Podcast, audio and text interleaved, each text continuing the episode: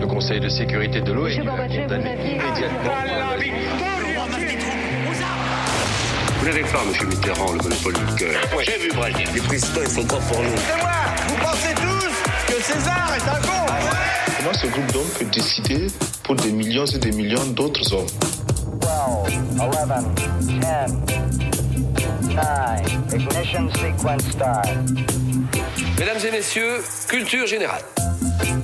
Bonjour, bonjour à tous et bienvenue dans Culture 2000. Bonjour Marlène. Bonjour. Bonjour Léa. Salut. Bonjour Jean-Baptiste. Bonjour Grégory. Bonjour Johan. Et bonsoir. Aujourd'hui dans Culture 2000, on est très content et on va vous parler Oui. de la France-Afrique. Alors Ah si vous oui. pensez que la France-Afrique est une compagnie aérienne qui dessert les grandes capitales africaines depuis l'aéroport Orly Johnny Hallyday, eh bien vous vous trompez. Cette semaine, on vous parle du réseau de connivence entre dirigeants français et africains dans lequel se mêlent pardon, raison d'État, intérêt personnel, matières premières, élections et aussi beaucoup d'argent. Qu'est-ce que ça vous évoque la France-Afrique Et je commence par toi, Jean-Baptiste. Yes, euh, moi ça m'évoque une petite série d'Arte qui s'appelle Au service de la France et qui nous baigne dans cette petite ambiance euh, années 60 euh, où on n'a pas tout à fait compris qu'on n'avait plus vraiment d'empire colonial. Ah, c'est un truc un peu à la OSS 117. Ouais, tout à fait. Exactement, ouais, C'est ça. Faut que je regarde. Léa Moi, ça me rappelle l'époque où j'ai l'époque où j'ai travaillé pour la France-Afrique quand j'étais au ministère de la coopération. Mon premier, mon premier métier. À l'époque où je bossais avec Omar Bongo. voilà. euh, Et, euh, et en fait, T'étais au ministère de la coopération, toi? euh, tout à fait, j'ai travaillé sur existait l'Afrique, encore, j'ai là. rencontré des présidents africains et j'ai même participé aux réunions avant l'invasion du Mali. Waouh Ah ouais, la classe Invasion, c'était pas le mot évidemment. T'as servi la grandeur de la France La chance Voilà. Marlène, qu'est-ce que ça t'évoque? C'est difficile Alors de, faire, moi, de passer ça, après. hein. ça m'évoque des trucs vraiment bien moins euh, prestigieux, on va dire. Ça m'évoque mon adolescence, c'est quand j'écoutais Trio et leur super chanson Pompe Afrique. T'as pas le droit de dire ça, Marlène, c'est hyper prestigieux. voilà. Johan, j'im- j'imagine que c'est la même chose pour Ça toi. m'évoque exactement la même chose que Marlène, à ceci près que je jouais du djembé en même temps que j'écoutais cette chanson. C'est qui est Voilà. bien pire. Euh, tout de suite, extra sonore.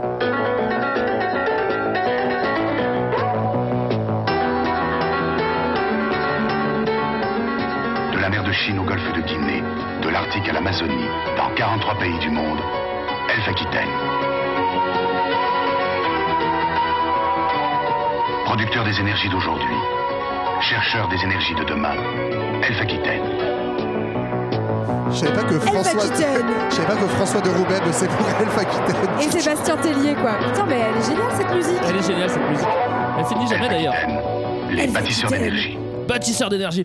Euh, ouais, on vous l'a pas dit, hein, mais euh, on va forcément parler un petit peu de, de Elf Aquitaine. Euh, Léa, c'est toi qui as préparé cette, euh, cette, euh, cet épisode. Tu as 30 secondes chrono pour nous faire une petite intro et nous dire de quoi on va parler aujourd'hui. Eh bien, ça va être très simple. Euh, pour commencer, France-Afrique, c'est donc une expression, comme vous l'aurez certainement compris, Un calembour presque. un calembour Oui. qui a été utilisé euh, la première fois par le président ivoirien en 1955, hein, le fameux Félix Ouefouet. c'est mal dit. C'est vrai que là, c'est raté. Là, tout de suite, c'est raté. Eh ouais, faut dire. Voilà. Voilà, utilisé par le président ivoirien euh, Ou Fouette Boigny, donc. pour, euh, pour euh, définir le- l'envie, le souhait d'un certain nombre de dirigeants africains. Pardon, mais tout le monde rigole autour de moi, c'est Bah dur. non, mais Marlène dit poète poète, donc forcément, c'est dur de se concentrer. Oui, de- de- de- Voilà. d'avoir une coopération avec la France, c'est ça. Voilà, exactement. Ça, c'est pour le côté positif. Ça, c'est le côté euh, positif. C'était vu d'une façon Oui, très, très positif. positive euh, par, euh, par, par ce président ivoirien. Il reste plus que 3 secondes, Léa. te laisse pas déconcentrer, Léa. Et euh, par ailleurs, c'est surtout euh, l'un des plus grands scandales de la Ve République. C'est la, la France-Afrique. C'est un système de relations euh, qui a été mis en place sous la présidence de De Gaulle. Ça, tu Et- sais le dire. Hein. Et, oui. et caractérisé aussi par, par des pratiques très douteuses de soutien aux dictatures, notamment de coups d'État en Afrique, d'assassinats politiques, mais aussi de détournement de fonds et de financement illégal de partis politiques français tout au long des, des 60 dernières années. Et 30 secondes de gauchisme par Léa. Bon, ça reste à prouver tout ça, Léa. Encore non, non, évidemment, ça a été prouvé. Euh, exceptionnellement, dans cet épisode, on n'aura pas de point culture 2000 parce qu'en fait, on va commencer juste après la guerre. Et du coup, juste après la guerre, eh bien, c'est le grand 1. Colonie, on vous aime. Restez donc un peu avec nous. Alors la France n'a pas perdu la guerre. euh, ouais, enfin, elle est loin d'en sortir euh, vraiment. euh, enfin, elle Non, est elle loin l'a d'en- gagné. hein. Tout le monde a résisté, Greg. Oui, enfin, elle en sort pas grande gagnante. Et justement, et pourquoi euh, elle a besoin de ses colonies? Bah Parce qu'elle n'est pas grande gagnante. Cette phrase est vraiment merde. Non, mais c'est- C'est-à-dire que t- tu te retrouves à une période où en fait le- le- le- ceux qui pèsent dans le game international sont les grandes puissances euh, États-Unis, URSS et la France. En gros, essaye de se faire une place sur la photo, mais elle, pèse- elle pèse plus grand-chose. Donc, euh, la seule façon de dire qu'elle pèse quelque chose, c'est de, de, bah, de- Bah, de dire qu'elle a de un s'accrocher empire. à un bel empire. Ouais. Et puis il y a- il y, a des mouvements effectivement euh, justement dans toutes les, les colonies euh, du monde, des mouvements d'émancipation et d'autonomisation. Donc ça commence à chauffer un tout petit peu. La France essaye du coup de préserver une façade et donc de préserver son empire en mettant en place un système qui s'appelle l'Union française, qui est en fait un, un système euh, grosso modo qui est une, une apparence d'égalité puisqu'on supprime le code de l'indigénat Ouais. et euh, donc on déclare que tous les membres des euh, tous les habitants des colonies sont désormais des citoyens français. Quelle chance incroyable! Ouais, ouais, ouais, Voilà. bon. Et euh, en fait, on est dans une phase de politique d'assimilation, mais on veut à tout prix maintenir cet empire colonial malgré le fait que, comme disait JB, ça sent la fin. Alors on va faire un effort, euh, comme tu viens de, de- de le dire, Johan, mais faut pas trop en demander non plus parce que euh, si vous en demandez trop, genre l'indépendance, bah à ce moment-là, on va pas vraiment être d'accord. hein. Non, mais déjà, en fait, on n'est pas d'accord parce que, en fait, euh, On, l'indépendance. c'est c'est la France. On, hein, c'est la France, bien, voilà, sûr, et pas n'importe laquelle. C'est pas encore la France du général de Gaulle. Bah, en fait, en 1944, c'est encore la Ouais. France du général de Gaulle qui euh, donc libère le pays, euh, bien comme vous le savez tous. Et lui, en fait, tout de suite, il parle quand même du lien définitif qui unit la France et les colonies. Et tout ça, en fait, ça va avoir un impact par la suite, puisque euh, on est donc, comme on l'a dit, dans une vague de décolonisation. Les colonies, c'est pas trop à la mode. En plus, on a le début de la guerre froide avec l'URSS et les États-Unis qui se font les grands chantres du, de l'anticolonialisme. Ouais. Mais du, au début, bah, on on n'est plutôt pas d'accord et donc on va utiliser une, une politique très ferme contre les colonies en utilisant la force, que ce soit en Indochine, on l'a déjà vu. hein. Très ferme, euh, quand on parle de guerre, ça, on peut dire. On parle de guerre. c'est très, ferme. très assez- ferme. c'est assez On parle de ferme, ouais. répression, On parle de répression, bah, que ce Oui, soit en Algérie aussi avec la Toussaint hein. Rouge, euh, etc. Et donc, euh, et, et donc il n'est pas du tout question, en tout cas, de lâcher les colonies à ce moment-là, mais de maintenir cette souveraineté française en donnant quelques graines euh, à ces gentils, euh, ces gentils anciens sujets français qu'on qu'on laisse devenir citoyens. Et ça, c'est peut-être important aussi de garder ça en tête. C'est que pour les politiques de l'époque, pour la classe politique dans son quasi-totalité, peut-être à part le, le Parti communiste, euh, il, il va de soi que en fait, la la France est une grande puissance coloniale et qu'elle a quelque chose à faire en Afrique notamment. Y compris à gauche, ouais. Le Ouais. Parti socialiste défend cette politique. Notamment, Oui, c'est oui, le bah. Parti socialiste qui, va, euh, qui est au pouvoir euh, quand on envoie l'armée euh, à Madagascar pour, euh, pour simplement réprimer la, la population qui souhaiterait accéder à l'indépendance. Alors, on, on fait la guerre euh, en, en Algérie euh, et en Indochine, mais De Gaulle, il se rend bien compte qu'il va pas pouvoir faire la guerre partout parce que, euh, parce que Bah, sur- tous ouais. les pays colonisés veulent légitimement leur indépendance. Mais euh, Surtout De Gaulle n'est pas, De Gaulle est pas encore là en fait. Euh, au moment de la guerre en Indochine, De Gaulle est pas là. Et quatrième c'est justement ouais. voilà. Mais c'est cette euh, cette quatrième République très instable euh, qui, euh, je vois le sourire. Mais, mais qu'on aime quand même. Mais C'est qu'on ça aime J'avais noté ça et je l'ai sauté pour te, Ouais, pour ça te me faire plaisir. plaisir, parce que Johan parle toujours de la 4 République qui est instable. Et ça l'énerve. Non, ça m'énerve qu'on dise ça. Justement, mais moi je suis d'accord avec eux. Mais peu importe. Donc elle est, on dit qu'elle est instable. Euh, en tout cas, c'est euh, aussi à cause de la guerre d'Algérie qu'elle l'est, puisqu'en fait, euh, autour de la question algérienne, donc il y a, il y a plein de gouvernements qui sautent. On avait fait un petit épisode là-dessus.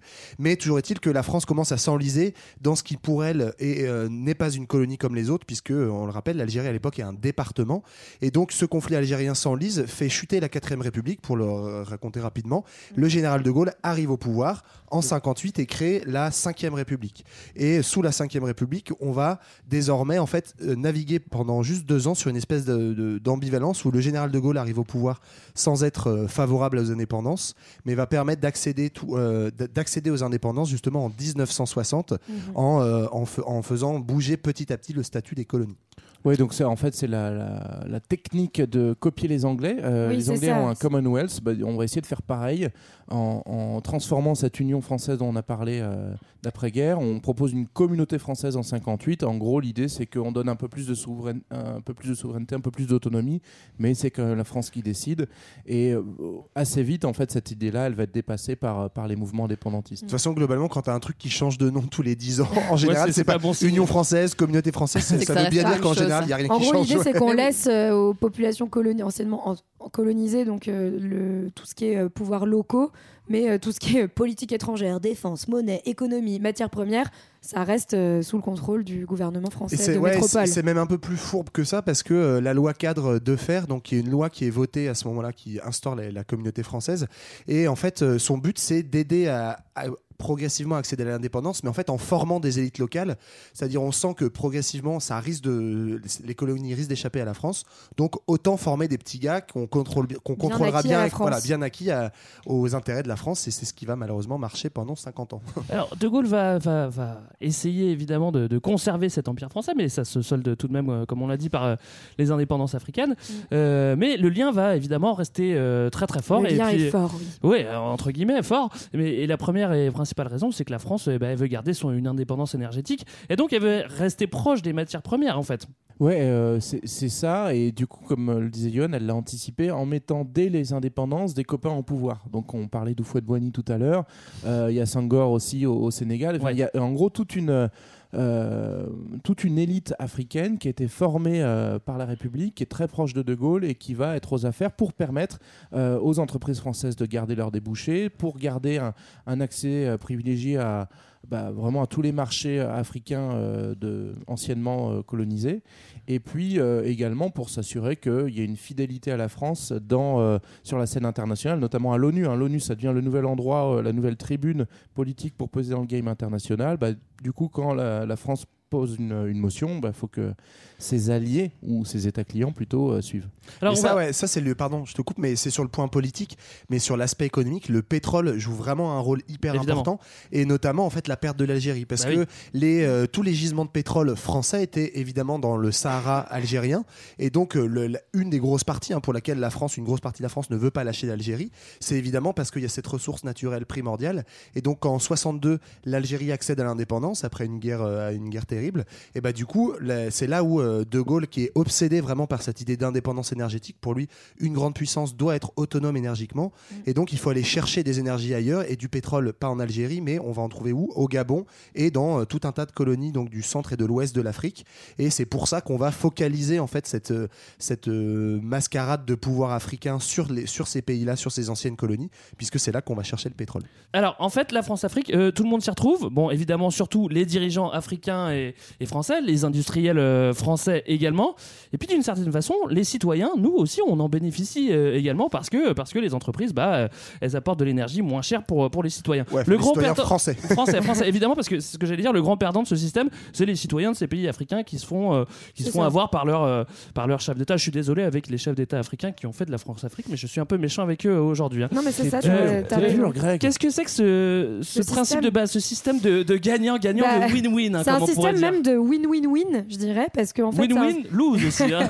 oui, peut-être, mais en gros, donc, tu as les dictateurs qui sont euh, en bisbille avec euh, plus ou enfin, en gros, les- le gouvernement français via des, des, des cercles un peu officieux, et euh, tout ça via le, le truc officiel derrière le, enfin, devant le gouvernement, c'est des entreprises, donc notamment l'entreprise qui va servir pour, pour tout ça, c'est Elf Aquitaine, qui va être créé, être créée en 66. Ouais. En gros, tous les dictateurs donnent des marchés publics pour exploiter les ressources de leur pays. Et comme par hasard, ces marchés publics vont être accordés aux entreprises françaises. Mais parce que c'est qui- les meilleurs, Marlène. Voilà. Et, et en échange, le gouvernement français soutient ces régimes euh, et envoie l'armée quand il y a des petits soucis Ouais. de résistance Sou- populaire. ouais, soutien, Voilà. voire les mecs carrément en place, comme Voilà. ça c'est encore plus efficace. Euh, tout le monde en veut pour son argent, mais il n'y a pas que l'argent aussi. Il y a aussi un petit, un petit coup d'idéologie qui vient en Oui. plus de tout ça. On saupoudre un petit peu. Et même si on peut pas dire que ce soit l'idéologie euh, au centre de la Centrafrique, ça joue quand même un petit peu. Oui, parce qu'on est en pleine guerre froide à ce moment-là. Et euh, li- l'idée, c'est de barrer euh, la route aux communistes en Afrique et, euh, et de garder euh, l'Afrique euh, du, du côté de la France, du côté de, de l'Occident.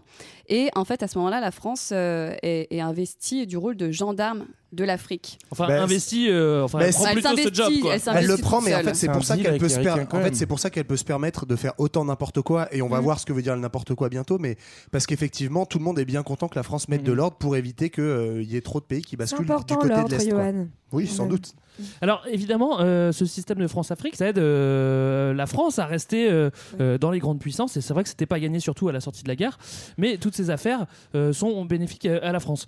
Euh, Il y a tellement d'argent qui tourne, que. que bah, a- On va bien en trouver un petit peu pour De Gaulle. bah voilà, il y, a- il y a beaucoup de corruption. Non, il est, Euh. pas comme, il est pas comme ça. On peut, Alors, aime lui, bien De Gaulle. sans on peut bien en prendre un petit peu pour faire tourner Non, mais euh, dans, la machine. dans- dans le système qu'on a décrit, il y a effectivement aussi une partie de, de l'argent généré par l'exploitation de ces matières premières qui va servir au parti au pouvoir, donc principalement le parti gaulliste dans les années 60, mais on va voir que tout le monde aura sa part par la suite, rassurez-vous. Et, euh, et donc du coup, ça permet notamment de financer les, les- les campagnes, les élections en, en France. Donc c'est ce qu'on reverra notamment quand on fera un petit zoom sur l'affaire Elf. Euh, Il faut quand même noter que De Gaulle le faisait assez discrètement. Lui, il voulait pas mettre les mains directement dedans. hein. Il, mettait, il mettait justement Focard pour faire les trucs. Il mais... était très propre, tu sais. Ouais. enfin, il voulait pas être impliqué directement, même si évidemment, c'était, il était au courant de tout. Bon, c'est reparti pour le bon business à 5 heures de Paris. Vous êtes prêts? On décolle pour le grand 2. La France-Afrique, 60 ans de bonheur. Mais comment donc fonctionne ce beau système? 1958, aujourd'hui. Bah, comment fonctionne ce beau système? Eh bien, en choisissant les bonnes personnes et en les mettant au bon endroit. On va voir qu'il y a des acteurs officiels, puis il y en a d'autres qui sont un petit peu plus dans l'ombre. On a déjà euh, évoqué Focard, mais, comme je vois que vous trépignez bah, et que vous voulez du croustillant, bah, je vous propose de, de commencer par, par la cellule africaine de l'Élysée. Ah, voilà, là on est dans le cœur du système. Donc c'est une cellule en fait, un genre de bureau, bah, un petit peu secret, enfin que tout le monde connaît mais qui est pas vraiment officiel, qui est. euh, C'est pas qu'il est secret, mais c'est qu'il est pas dans l'organigramme politique de la 5ème République. Oui, c'est ça. Et puis en tout cas, il est pas dans le ministère des Affaires étrangères, alors que bon, a priori, ça concerne les affaires étrangères. Excuse-moi, je te coupe, mais il me semblait que le bureau de Focard était euh, le bureau à côté Ouais, de, ça, de Gaulle. Oui, Donc, c'est ça. C'est qu'en fait, justement, cette cellule. Hein. Oui, oui, et, et ça, se, ça, se, enfin, ça se comprend puisque cette cellule africaine, elle réunit en fait le président de la République et ses conseillers qui décident entre eux, donc sans justement toute l'administration du ministère des Affaires étrangères, qui décident donc euh, bah, de l'aide qu'ils vont apporter ou du soutien qu'ils vont apporter au régime euh, et euh, de l'exploitation de certaines ressources. Quoi. Et cette cellule africaine, elle est indissociable de quelqu'un dont on parle depuis tout à l'heure, qui est Jacques Faucard, qui est en fait un genre de barbouze, ancien compagnon de De Gaulle pendant la résistance, qui a traîné, trempé dans des affaires un petit peu louches, et on dit qu'il a commandité des assassinats sous l'occupation. Oui, qu'il a Euh, collaboré aussi euh, oui. avec les nazis au début. Enfin, il y a plein d'affaires Ouais, un peu sombres qui. Après, c'est moi, je crois pas que ce soit trop un barbouze, mais c'est plus un, c'est un entrepreneur. En fait, c'est un mec qui est assez autonome. Ah, c'est un c'est la Startup Nation en fait. Non, mais pour le coup- S'il était encore vivant, euh, Mais ça, je ça compte vachement parce que justement, en fait, c'est un mec qui a ses réseaux économiques déjà et en fait qui est plutôt euh, profil chef d'entreprise et pas du Un tout. débrouillard, quoi. Ce qui est très rare à l'époque, en fait, euh, Oui, oui, oui, aux oui. fonctionnaires. Et du coup, en fait, il va toujours être autonome financièrement et en fait, jamais il va toucher un centime de l'État français. C'est ce qui va Ah faire que, oui, en fait, c'est très particulier. C'est que à la fois, c'est un des mecs les plus pourris qui soit, mais en même temps, il fait Il est vraiment pas ça pour intéressé le par coup. l'argent. C'est vraiment genre la dévotion à la France et au colonialisme français pur et dur. Quoi. Et, et à De Ah, tu- il y croit, tu veux dire oui, et c'est pour Oui, ça qu'il est incontrôlable parce qu'en fait personne ne lui doit rien en fait. Il fait ça entre guillemets gratos. Et il doit. Ah, c'est- Ouais. C'est son bénévolat en fait. Et c'est aussi pour ça qu'il a toute la confiance de De Gaulle. En fait, c'est que De Gaulle sait parfaitement que un gars comme Focard, c'est euh, euh, un des types qui a rejoint euh, la, la résistance à la fin au moment de la libération, qui a été aussi vachement en soutien de De Gaulle et de son parti pendant que De Gaulle était dans le, l'opposition pendant toute la quatrième République. C'est vraiment un fidèle de chez fidèle et qui aussi, en plus de ses réseaux économiques, a l'avantage d'avoir beaucoup trempé. On en reparlera un petit peu dans les services de renseignement euh, d'abord de, de la résistance, puis euh, de- du parti gaulliste. Et donc ça joue aussi un rôle. Donc tout ça pour dire qu'on a euh, ce monsieur qui a beaucoup de réseaux et qui Et beaucoup fonctionne d'expérience. par réseau et, Et- et par ce qui est- ce qui est expérience. assez dingue avec la tête de cette cellule. ce qui est assez dingue avec Focard, pardon, c'est qu'il reste toujours en place parce qu'en fait, c'est pas un élu, Focard, donc il est là et euh, il devient vraiment une pièce centrale du réseau parce que les chefs d'État africains changent, les chefs Enfin d'État trop quand français. même. Ok. Il change pas beaucoup. Non, mais ça peut changer, mais Focard. Oui, si Focard le décide. Non, mais- Bah, oui. les, les dirigeants d'entreprise changent, mais Focard, il est toujours là pour Mais- présenter les, les trois acteurs. Ouais. euh, il, il sera toujours là. Il fait bah, Focard- tiens, je te présente le nouveau président d'Elf. Tiens, je te présente le nouveau président de la République. Tiens, bah, bah, bah, bah, enfin, Focard, en est toujours il, là. il quoi. est là Il est là 14 jusqu'à- ans, il est là jusqu'en 74 et j'anticipe un peu, mais quand il sera plus là, ce sera des hommes de main de Focard qui vont le remplacer. Donc en fait, lui, son rôle dans les années 60, c'est de mettre en en place ce réseau. C'est pour ça qu'on parlait des réseaux Focard et lui-même revendiquait ce, ce terme de réseau Ouais. et qui est en fait une organisation de, de terrain qui sert en fait à deux choses essentiellement, c'est faire du renseignement et être un homme d'action. Faire du renseignement, bah, c'est instaurer les services secrets en, en- dans les pays africains. On dirait vraiment que tu essaies d'inculquer des valeurs à quelqu'un. Il faut que tu fasses du renseignement, il faut que tu deviennes un homme Ouais, bah, je suis, je d'action, suis Focard là, tu vois, je suis Focard, je t'explique qu'il faut fasses. Focard. Et donc effectivement, c'est faire du renseignement par tous les moyens, et on le verra, et pas que par les services euh, officiels français. Et en fait, être, euh, avoir des hommes de terrain, et c'est là que les barbouzes entrent en scène. Les mercenaires. Avoir des mercenaires pour justement faire des coups d'État ou au contraire acheminer des armes pour défendre des dictateurs. Faire le Bref, sale boulot, quoi. euh, faire le sale boulot, mais vraiment faire un sale boulot de terrain. Euh, on, on peut citer Bob Denard, hein, qui, euh, enfin, c'est le plus célèbre, hein, euh, Bob Denard, euh, Bob qui sera. Denard. Contre tout, chacun. C'est pas le même. vraiment le même. mais qui est le, le mercenaire français le, Ouais. le plus célèbre et euh, qui officiera pas trop. fait il pas- s'appelle Robert? Parce qu'on Oui, l'appelle. oui, oui, je, croyais, qu'il était anglais Robert. du coup au début. Ah, non, non, non. I'm Bob Denard. Bob, c'est le surnom qui, ouais, qu'il a pris.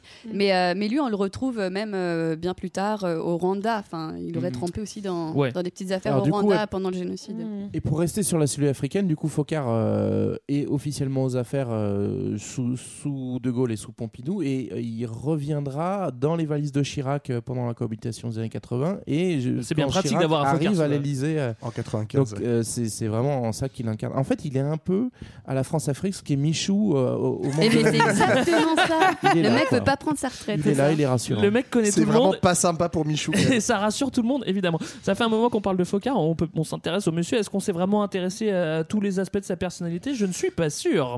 Voyance en direct, réponse immédiate. Coût unique, 2 francs 23 la minute. Et oui, à nous, l'astrologie. Euh, Jacques, je me demandais toute seule chez moi en préparant cet épisode qui tu étais vraiment. Et en fait, vous l'avez déjà euh, très bien expliqué. Euh, c'est quelqu'un qui veut pas prendre sa retraite. Je pense que c'est complètement lié à son Mars en Gémeaux. Mais nous y Oui, c'est probablement ça. Oui. Non, mais maintenant que tu le dis, euh, c'est beaucoup plus clair. voilà. Euh, donc, Jacques, vous êtes vierge ascendant scorpion avec une lune en vierge, elle aussi, une forte dominance de la maison neuve, l'étranger, les voyages, tout ça. Euh, Jacques, vous illustrez à merveille l'adage il faut se méfier de l'eau qui dort. Sous vos airs calmes se cache un feu ardent. C'est pourquoi vous pouvez vous montrer aimable et chaleureux alors que vous n'en pensez rien. Dans le travail méthodique, organisé, vous aimez créer, conduire un projet de l'idée à sa réalisation et vous veillez à ce que chaque détail soit parfait. Euh, D'un naturel entreprenant, vous atteignez toujours les objectifs que vous vous êtes fixés. Vous n'hésitez pas à vous montrer intransigeant lorsqu'il s'agit de faire valider vos projets ou de négocier les meilleurs, meilleurs termes pour un contrat. Votre caractère autoritaire rend le travail en, en équipe difficile. Vous n'aimez pas votre hiérarchie, alors vous êtes au sommet de la hiérarchie, là tout va mieux. à retenir, cette combinaison se traduit souvent par des tendances agressives et dangereuses aussi, bien pour vous que pour les autres. C'est hyper bizarrement dit, désolé. Mais vos amis comptent néanmoins beaucoup à vos yeux. Vous êtes très fidèles et vous les défendez toujours avec ardeur. Pour ce qui est de vos ennemis, vous êtes plutôt impitoyable. Votre bien-être, c'est important, Jacques.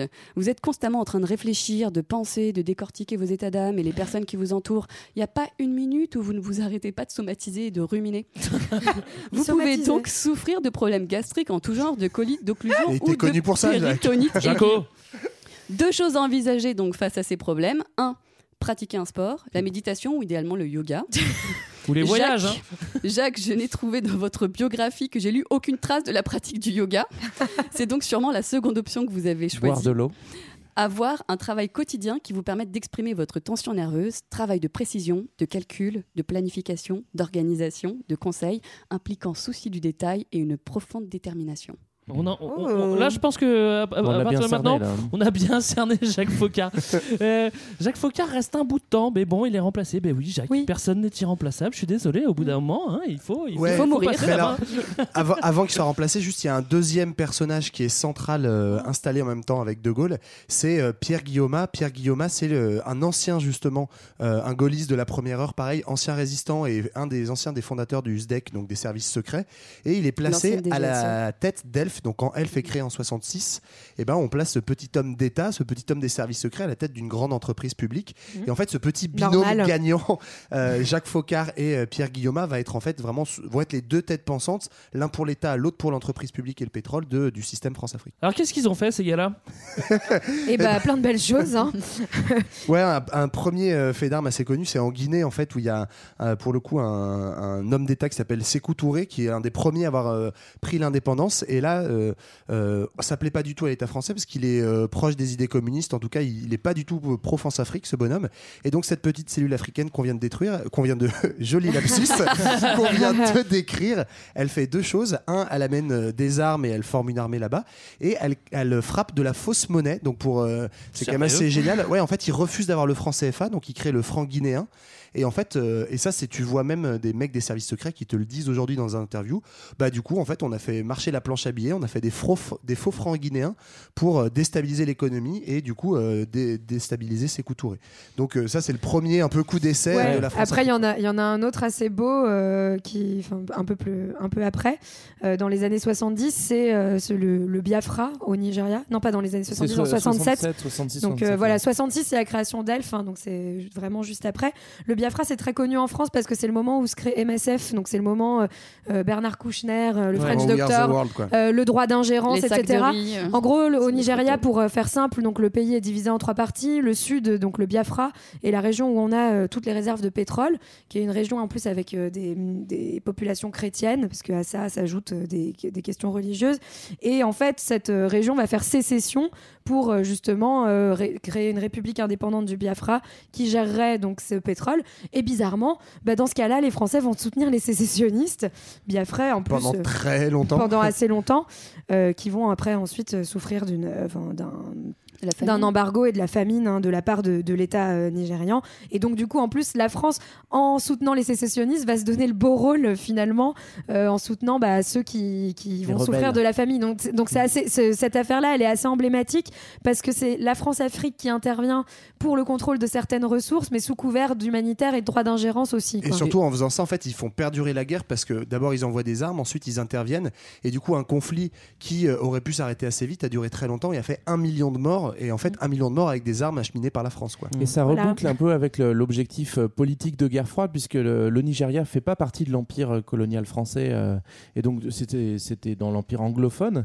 Euh, mais euh, les, les Français, parce qu'ils jouent ce rôle de gendarme du monde, vont se donner le droit d'intervenir au Nigeria ou encore en RDC, qui est une ancienne euh, donc République démocratique du Congo, qui est une ancienne Belge. colonie belge.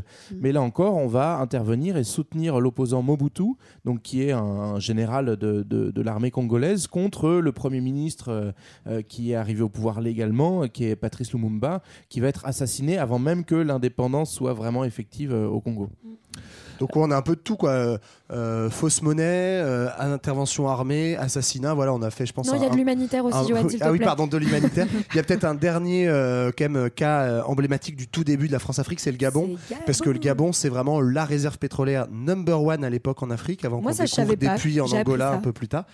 Ouais, c'est, euh, on appelait ça l'Eldorado pétrolier. Et euh, donc, évidemment, il y a un président en place qui s'appelle Léon Mba, qui est soutenu par la France, qui est euh, menacé par une opposition. La France va euh, réprimer cette opposition. Tout ça, c'est assez classique. Mais la France va même aller plus loin, puisque euh, lui étant assez euh, de, de santé fragile et, et proche de la mort, la France est inquiète. Donc, elle se dit qu'est-ce qu'on va faire? Bah, Tout simplement, les réseaux focards choisissent quelqu'un Une nounou. euh, qui est un certain Omar Bongo, euh, inconnu à l'époque. Ah, et en fait, pas. on va carrément bah, modifier la Constitution. On modifie la Constitution pour euh, créer un poste de vice-président qu'on va donner à Omar Bongo. Et du coup, quand le président décède, et ben, Omar Bongo devient président sans même Bah. qu'il y ait une élection. Donc c'est très pratique. En même temps, De Gaulle a fait pareil en France. Voilà. hein. Et aujourd'hui, devinez qui est le président du Gabon? C'est Eh le c'est fils, son fils. d'Omar C'est Bongo. qui? Ali Bongo, c'est ça? C'est ça. Ali Donc c'est Bongo, Bongo non-stop depuis euh, 60, euh, je sais plus. Non-stop 60, Bongo. bref, depuis les années 60. En même temps, euh, il y a tellement de pétrole qu'il faut bien garder les bongos. hein. Ce, qui est, ce, qui est, ce qui est assez euh, marrant au Gabon, et c'est c'est pas- c'est pas, c'est pas vraiment drôle, c'est que euh, à chaque fois qu'il y aura des, des soulèvements de population, l'armée française enverra des contingents pour défendre euh, le, le, le, le régime de Marbongo. Et puis Euh, ce sera intéressant parce que dans la foulée, effectivement, euh, les partis français recevront plein d'argent de Bongo. Enfin, Oui, en plus, aller en jusqu'au plus. bout. quoi. Voilà. Alors, on a dit Focard reste un bout de pan, on a- il a bien Ouais. travaillé. Après, évidemment, il y a, Bien il y a des héritiers, il y, a- il y aura Guy Pen, euh, Bah, quelques, quelques... En fait, c'est ça, c'est on, on est sur une création gaulliste de, de, de cette cellule africaine, et on pourrait se dire qu'une fois que le pouvoir gaulliste disparaît, en fait, il, euh, la cellule aurait pu disparaître. Sauf que tous ceux qui arrivent à la suite euh, se trouvent plutôt sa pratique. Et donc, euh, bah, notamment, donc Giscard, même s'il va écarter Focard, va quand même bénéficier de ces réseaux-là. Et puis surtout Mitterrand, alors qu'on arrive en pleine alternance politique, la gauche arrive au pouvoir pour la première fois dans la cinquième, bah, il se dit que c'est quand même plutôt cool. Donc c'est là où on va voir par exemple Guy Pen qui va être le monsieur Afrique de Mitterrand. Puis le fiston Mitterrand lui-même, Jean-Christophe, qui va profiter un peu de, du répertoire de papa et de. Il était au chômage, il avait rien à foutre. il Voilà, donc, il est- Papa, t'as pas un poste pour moi? Ouais, bah Monsieur Afrique, ça te dit, ouais, carrément. C'est marrant, mais je ferais plus confiance à Jacques Focard qu'à Jean-Christophe euh, Mitterrand. Pour, Ouais, surtout quand Ah tu ouais, tu crois C'est ce que se dit Chirac d'ailleurs quand il ramène Focard et qu'il ne garde pas le fiston. Bah voilà. Mais bon, bref, ça continue même, euh, même euh, jusqu'à proche de nous en fait, puisque Sarkozy va officiellement supprimer la cellule africaine, mais il le remplace par un conseiller spécial euh, qui va a aussi joué un rôle. euh, Et bah, c'est qui, Jean-Bart important. C'est Claude. Claude, Ah. Claude comment? Claude Gay. Oh Mais c'est vrai que 'fin, c'est quand même une. Je pense qu'on en Il y a une reparlera après, mais il y a rupture, quand même une rupture en fait parce qu'on n'a plus besoin vraiment de la cellule Afrique à cette époque-là, donc ça passe par d'autres réseaux. Mm. Il y a des changements de Mais en tout génération cas, aussi. voilà, changement de génération, mais euh, d'une manière ou d'une autre, en fait, ces réseaux très forts euh, main- euh, développés dans les années 60 perdurent encore euh, jusque dans les années Et puis, 2000. et puis la cellule, elle est un petit peu trop obvious, quoi. On peut pas continuer Oui, à avoir bah, une surtout cellule. Oui. on, le, on le verra, mais à partir des années 80-90, il commence à y avoir des scandales qui fait que bon. Il y a un faut peu un qu'on- double discours, quoi. Mm. Enfin, c'est un peu. euh, on- euh, finalement, on va tourner la page. Enfin, Sarko a fait un discours comme ça. euh, Macron en a refait un récemment. Hollande euh, aussi, ouais, ouais. Hollande en a fait. Enfin, ils en ont tous fait un en disant on va tourner la page, c'est fini. L'Afrique a le droit à son histoire. Mais elle Et, n'y est pas rentrée quand même. Hein, voilà, ce que dit euh, Sarko. Enfin bon, voilà, il y a des petites entrées racistes, euh, c'est mon point de vue. Mm. Euh, mais en fait, dans, dans l'ombre, le système est exactement le même jusqu'à Ouais. aujourd'hui. C'est là où on va basculer finalement de la France-Afrique à la sauvegarde des intérêts euh, dans une politique africaine. quoi. Donc, bon, il y a quand même une Les réseaux politiques seront moins ouais. centraux, mais il y aura toujours des intérêts à défendre. Et puis surtout, il y a d'autres acteurs qui vont disparaître euh, alors qu'ils jouaient encore un rôle très important dans la bonne France-Afrique de Tonton de Gaulle. Et notamment, on a beaucoup parlé de Elf, euh, donc l'entreprise publique. Donc c'est une grosse entreprise euh, qui va être en gros le, comment on dit, le porte-avions des intérêts industriels euh, français à l'étranger et notamment dans la recherche et l'exploitation du, pétrole. Euh, donc c'est Elf Aquitaine. Qui... Ouais. Ouais, pardon. Elf, ce qu'on n'a pas dit, je te- je t'interromps juste une minute, c'est que c'est le Total actuel. hein. En fait, Ouais. c'est, Total a changé Total de nom en 2000, notamment suite à l'affaire Elf et à plein de scandales. Ouais. Il a fallu se changer un peu de nom pour se faire oublier. Oui, si vous Et- comprenez pas pourquoi. Et il y a- parfois, on le sait pas vrai. Enfin, parfois, il y a- on l'oublie, on le sait pas vraiment. euh, Voilà, oui, mais puisqu'elle Il y a une aussi, c'est continuité, que quoi. euh, Total est aujourd'hui une compagnie privée, alors que Elf euh, est euh, une entreprise entreprise publique publique. jusque Mhm. dans les années 90. D'où le fait que ce soit directement euh, De Gaulle, puis les autres dirigeants qui vont nommer en fait à Ouais. la tête les, les, les PDG de, de- à chaque fois. Donc euh, on avait nommé le premier qui était Guillaume, et un autre qui va être très célèbre parce que c'est lui qui va tomber pendant l'affaire Elf. C'est Loïc Le Floch-Prigent. Mais Loïc Mhm. Le Floch-Prigent, il a un Moi, intérêt très, très intéressant aujourd'hui. C'est comme c'est celui, le seul qui est tombé, c'est le seul qui a fait de la prison ferme dans l'affaire Ah, il a qu'il a fait, ouvert ouais. sa bouche. bah, c'est le seul qui ouvre sa gueule. Ouais. Et donc, en Ouais. fait, quand tu l'écoutes parler, bah, par exemple, il te dit bah oui, euh, évidemment, on finançait les partis politiques en France, mais on finançait tous les partis.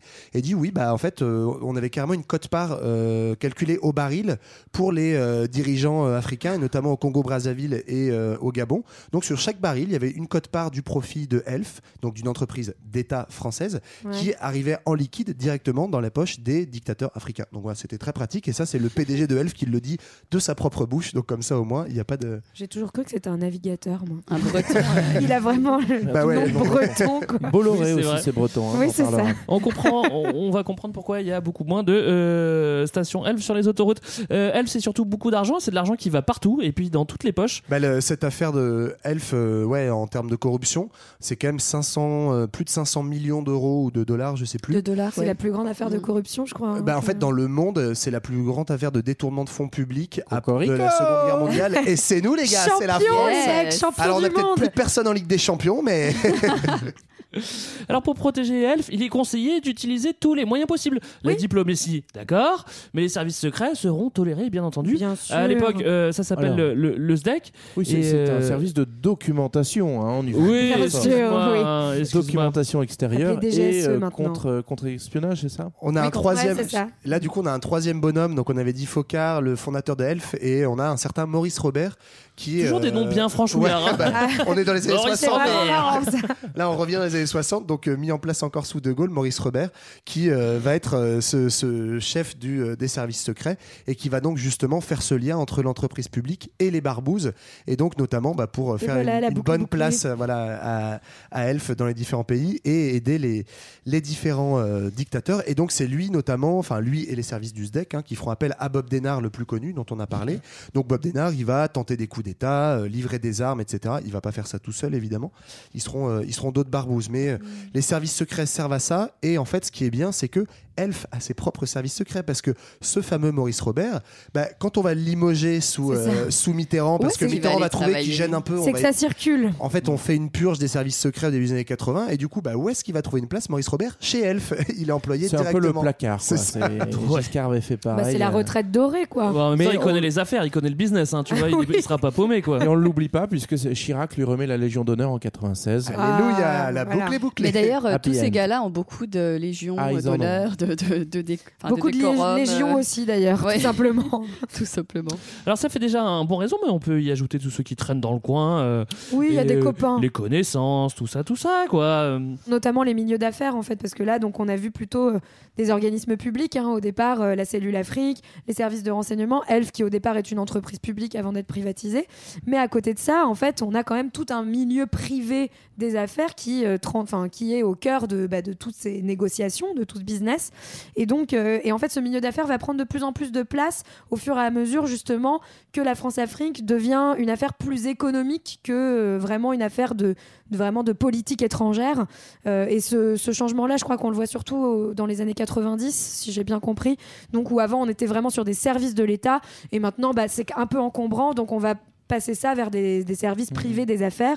Et donc, notamment, euh, parmi euh, toutes ces personnes, on connaît euh, l'avocat franco-libanais Robert Bourgi, donc qui lui est un, un proche, un, un ami des- de la famille Bongo, et euh, qui, euh, du coup, va en fait euh, faire l'intermédiaire, si j'ai bien compris, avec le pouvoir, et notamment avec Nicolas Sarkozy. Ouais. Et ouais, est il, prend un petit peu le relais de Focard, en fait. hein. Ouais, Oui. sauf que c'est inversé. Mais de en manière fait, privée, quoi. bah, il est directement, c'est pas compliqué, il est avocat. Il est avocat de Bongo, il est avocat de Sassou Nguesso. En fait, il est avocat de tous les dictateurs, mais c'est son titre officiel. Et euh, du coup, en fait, c'est marrant parce que ça inverse en fait le rapport de force dans ces, ces liens. Avant, c'était euh, Focard et euh, l'État français qui les donnaient les ouais. ordres. Et là, en fait, c'est les dictateurs africains qui, par l'intermédiaire de leur avocat, font dire comment ils voient les choses euh, au Et ils transportent français. beaucoup de valises aussi, En ils fait, ont euh, beaucoup de bagages. ce, ce glissement progressif et ce changement de pouvoir au sein de la France-Afrique, c'est assez intéressant quand même. C'est, euh, on, on le voit dès, dès les années 70 parce que le personnel politique va se renouveler en France alors que les dictateurs africains ont une plus grande longévité et notamment des gars comme Houphouët Boigny par exemple ou euh, Bongo vont jouer euh, un rôle énorme parce qu'en fait c'est eux qui ont l'ancienneté, c'est eux qui connaissent tous les, tous les dossiers, toutes les ficelles et tous les petits nouveaux politiques français, euh, bah, en fait ils sont arrosés dès le plus jeune âge donc ils peuvent plus trop trop parler. Ouais, il y a aussi un autre effet, c'est que, euh, euh, par exemple, Bongo, il a plus de moyens de faire chanter la France. C'est-à-dire qu'il peut très bien dire, après, après la chute du, mu- de- du mur de Berlin, il peut très bien dire, bah écoutez les gars, en fait là, il y a les Américains, peut-être que je vais plutôt profi- euh, Mm. privilégier Ouais, ouais, les entreprises américaines pour le pétrole. Et là, tout le monde, à ce moment-là, là, tout- toute la France dit, sa attends, attends, attends, attends, on va payer un peu plus cher. Attends, tu vas rester avec nous, t'es un ami de longue date et tout. Ouais, Donc c'est là où les c'est que bougé, ça ouais. se retourne vachement. Voilà. Enfin, euh, ouais. Alors, on espère que vous commencez à tracer les contours de la France-Afrique. Nous, on va faire une petite pause musicale. Qu'est-ce qu'on s'écoute, DJ Bah écoute, euh, je pense que personne n'est dupe. Un grec fait pas semblant. Tout le monde sait très bien qui on va écouter truc. tout de suite. Un Je ne truc. Euh, pas. écoute, il fait du reggae, il est ivoirien et je suis allé chercher sur, figurez-vous, diplomatie.gouv.fr .fr, qui a pondu un adorable livre pédagogique des chanteurs de la francophonie. Et Ah donc là-bas, on dit de ce fameux Tiken Jah Fakoly qu'il est un représentant francophone du reggae et qui, avec Alpha Blondie, s'engage pour défendre la liberté d'opinion. On vous laisse juger.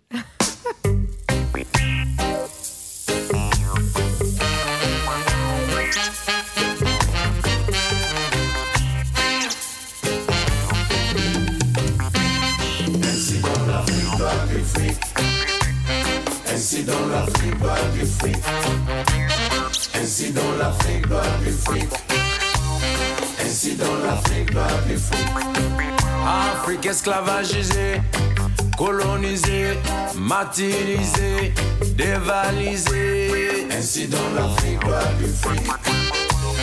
Ainsi dans l'Afrique doit du fric. Ainsi dans l'Afrique doit du fric. Ainsi dans l'Afrique doit du fric. Les montagnes de fric volées par la France-Afrique.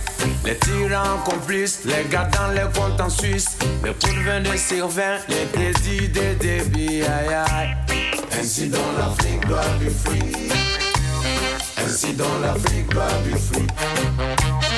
Ainsi dans l'Afrique doit du fric. Ainsi dans l'Afrique doit du fric. Afrique m'a dirigé, tyrannisé, manipulé, dévalué. Ainsi dans l'Afrique doit du fric. Ainsi dans l'Afrique doit du fric. Ainsi dans l'Afrique doit du fric. Ainsi dans l'Afrique doit du fric. La solde des mercenaires et les armes des tortionnaires. Des milliards de francs volés à des pays souffrants. Les coups de fouet du fouet, les sales sous des sassous. Ya, ya, ya. Ainsi dans l'Afrique doit du fric. Ainsi dans l'Afrique doit du fric. Ainsi dans l'Afrique doit du fric. Ainsi dans l'Afrique doit du fric.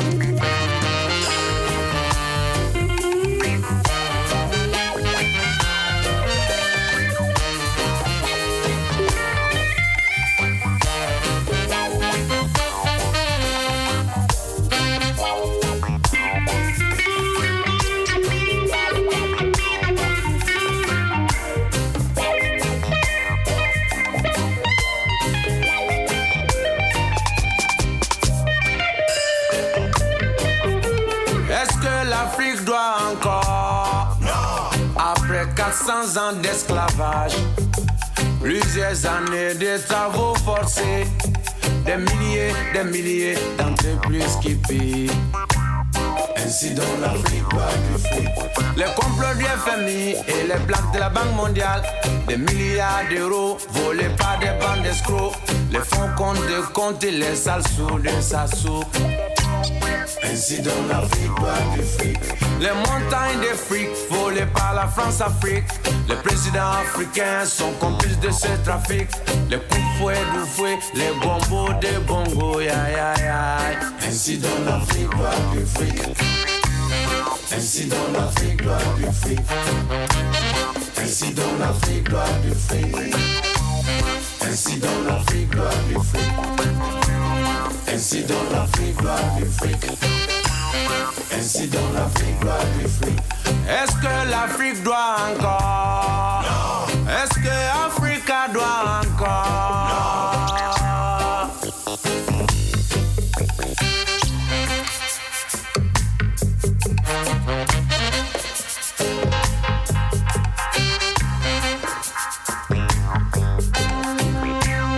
Ainsi dans l'Afrique doit du fric.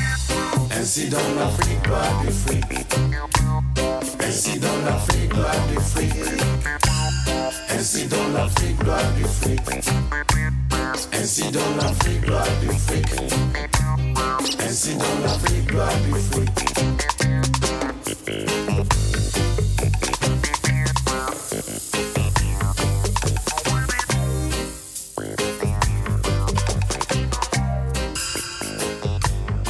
leading me down. Retour sur le plateau de Culture 2000, on vous parle toujours de la France-Afrique. Alors pour faire un rapide résumé, on a vu que la France avait lâché ses colonies dans les années 60, mais qu'en fait le lien était très marqué, on peut même parler de dépendance des deux côtés. Dépendance énergétique euh, du côté de la France, qui veut un accès privilégié aux matières premières, et puis un besoin de protection du côté des dirigeants africains qui sont pas toujours très nets, euh, mais qui veulent rester en place. Alors on a vu avant la pause que ce système mouillait un maximum de personnes, les hautes sphères politiques, les industriels, les services secrets également, l'armée, bon un petit peu tout le monde, et on a commencé par euh, vous décrire les hommes de l'ombre, parce que tout le monde en mourait d'envie, hein, et oui exactement, et maintenant on va vous parler de la vitrine euh, officielle de la France-Afrique, en quelque sorte, c'est les raisons pour lesquelles Houphouët-Boigny a inventé ce terme, à savoir euh, les engagements de la France envers ces pays fraîchement décolonisés, sur quoi la France était engagée euh, euh, à ce moment-là? Donc il y a- il y, a différents piliers officiels euh, du coup de cette politique africaine française et euh, notamment bah, c'est L'emploi de Léa. c'est ça, Ouais, c'est c'est le ça. ministère de la coopération. C'est pour ça que je parle si peu. Je pense que je ne peux pas tout. euh, Tout révéler. nous révéler. Alors moi j'ai tout découvert que le ministère de la coopération s'était arrêté qu'en 2010. Mais moi aussi, je pensais que ça s'était arrêté Moi, dans les années moi- 80, c'est ça, ce pour moi truc. la coopération ça, ça sonne. Et années suis arrivée en 70, 80, quand même. 2011. Pardon mais excuse-moi. Non, non, mais Ah, t'es venu pour le fermer. Du coup, juste pour expliquer ce que c'est que la coopération, c'est quoi Léa? Dis-nous, toi qui as baigné dedans. La coopération. J'ai toujours fait, pas euh, bien compris. Non, non, clairement, il y avait beaucoup d'assistants techniques, ce qu'on appelait des, des, des personnes, des personnes qui se qui s'occupaient de l'assistance technique et, et militaire dans les anciennes colonies. Donc nous, on parlait beaucoup d'Afrique, il y avait le Cambodge, etc. Mais c'est un autre sujet. Et euh, on expliquait aux Africains, je vous le dis vraiment avec des gros guillemets, mais c'est comme ça que je l'ai compris quand j'étais gamine. On expliquait euh, t'étais africains. gamine? Bah, c'était mon un de mes premiers stages, Ah. ouais. Parce que Euh, Léa a pas l'air avec sa voix mais elle a 67 ans en fait. Quand elle était jeune, quoi. Et on expliquait à leurs administrations, on recevait des gens, etc., pendant les, les rendez-vous pour leur dire voilà comment gérer votre armée, voilà euh, comment gérer euh, les finances, voilà comment gérer votre police, et euh, voilà, enfin absolument tout ça. Mais et donc c'était moi, stagiaire, qui leur expliquait ça, quoi. Enfin, Dans les années. Non, mais c'est bien parce qu'on fait, on s'appelle fait la pareil dans les RSS, ONG, en fait. La hein. réforme des systèmes de sécurité. Bah oui, mais c'est la même chose, oui. Mais donc, vois, stagiaire qui disait Tu vois, là, tu prends ton militaire, tu le mets dans ce contingent. c'est ça. Et je leur disais, mais respectez les droits de l'homme et les droits de la femme. Oui, s'il vous Ah plaît. oui. Et ils en avaient live. Mais pas alors, vraiment grand-chose Ce à que, foutre. tu, ce que tu dis, c'est marrant parce que donc effectivement c'est euh, euh, très ingérant, mais c'est de l'ingérence euh, technique et militaire pour Et beaucoup. paternaliste. Mais voilà, et très paternaliste. Surtout. Mais en fait, ça va servir aussi cette façade officielle du ministère de la coopération à jouer un double jeu. Un bon exemple de ça, c'est sous Mitterrand. On a parlé de Guy Pen, qui était le monsieur Afrique sous Mitterrand, donc on va dire le monsieur Minsal. Mais Mitterrand, il, nomme comme euh, ministre de la, co- de la coopération à l'époque un certain Jean-Pierre Cotte. Et Jean-Pierre Cotte, en fait, Pas fait- confondre avec le cuisinier. dans les hein. années 80, fait tout un tas C'est de la merde fait tout un tas de discours sur euh, euh, les- le, enfin voilà, l'émancipation de l'Afrique, les droits de l'homme, etc. Ouais. Donc en fait, Il il a ces deux bonhommes, visage, il a ouais. Cotte le gentil et euh, Pen le méchant, grâce en fait à la cellule officielle qu'est le ministère de la coopération qui dans les faits a très peu de pouvoir parce que c'est ce que Code Oui. dit lui-même. Évidemment, le premier débarqué des deux, je vous laisse deviner lequel ce sera. Et il dit bah oui, en fait, moi, je me suis vite rendu compte que j'étais un pantin médiatique, mais Mm. que derrière, c'est pas moi qui, c'est, je ne gérais aucune affaire réelle en fait. Ouais. Ouais, Ah, La coopération, elle va aussi du coup déployer un peu ce que disait Lisa. Des, euh, Léa C'est toi Lisa. Et on la salue. On la Voilà, salue bien sûr. salue. Euh, ce que disait Léa, donc, c'est qu'on va dépêcher en Afrique, dans les différents gouvernements, des conseillers spéciaux qui sont souvent des gens détachés du, du MAE ou du ministère de la Coopération. Euh, c'est le et- ministère des Affaires étrangères, pour Merci. Et du coup, euh, notamment, il y avait un petit exemple en Centrafrique où euh, on, vous avez peut-être entendu parler de Bokassa Ier. Euh, en fait, c'est un, un ancien Un mec cool, je militaire. crois. Il était cool. très beau. C'est un ancien légionnaire, légionnaire, euh, qui a combattu dans l'armée française, très attaché à la France. Du coup, on se dit que ça va être un bon pion. On le met à la tête d'une nouvelle État Centrafrique qu'on a un peu fabriqué nous-mêmes. Sauf que le type pète un peu un plomb et exige de se faire sacrer. Donc, bon, on va, on va céder Oui, à pas de quelques-uns de Bon, monsieur. ça arrivait à d'autres hein, qui s'appellent Napoléon. Voilà. Et euh, quand il devient un peu trop encombrant, en fait, en 79, on va appuyer un gentil petit coup d'État pour qu'il se fasse remplacer par un autre pantin. Et pour être sûr que le nouveau pantin fasse pas n'importe quoi, bah, en fait, on va vraiment renforcer la coopération, c'est-à-dire euh, Ah. lui dire complètement quoi faire. Donc c'est assez, euh, euh, assez, oui, assez éloquent en fait ce- comment cette aide technique, en fait, c'est vraiment de l'ingérence quotidienne. Et cette aide technique, elle va se déployer encore une fois dans le domaine du développement et de l'humanitaire. On en parlait tout à l'heure avec l'exemple du Biafra, mais en fait, ça va continuer via des organismes plus privés et notamment un, tr- un très grand or- organisme que tout le monde connaît et voit comme plutôt, euh, je sais pas, un peu des gentils, quoi, c'est-à-dire l'AFD, euh, donc l'Agence française de développement, qui va, qui va être en fait le bras financier de euh, cette coopération. Donc en fait, c'est une grande agence qui est là pour financer des projets de développement dans les pays africains euh, et donc qui met en place la politique d'aide publique de la France.